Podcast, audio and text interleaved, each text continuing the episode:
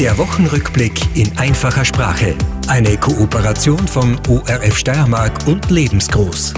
In der Europäischen Union wurden diese Woche einige Beschlüsse gefasst. Vor einiger Zeit wurde der Vorschlag eingebracht, deutlich weniger chemische Spritzmittel in der Landwirtschaft einzusetzen.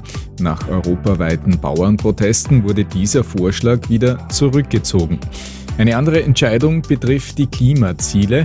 Bis 2030 sollen die Treibhausgase um etwa die Hälfte verringert werden. Bis 2050 soll die Europäische Union sogar klimaneutral sein. Das Bundesministerium für Klimaschutz hat drei Modellregionen im Burgenland, in Tirol und in der Oststeiermark ernannt.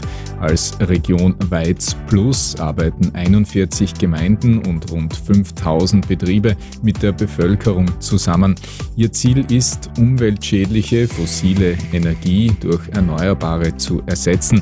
Energie soll vermehrt über Wasser, Wind und Sonnenkraft gewonnen werden. Der Buckingham-Palast vermeldete, dass König Charles III. an Krebs erkrankt sei. Dies ist ein unüblicher Schritt, denn der Tradition entsprechend informiert das britische Königshaus nicht über gesundheitliche Angelegenheiten.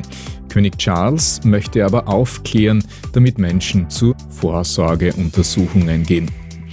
In der Nacht auf Montag wurden in Los Angeles mit den Grammys die begehrtesten Musikpreise der Welt verliehen.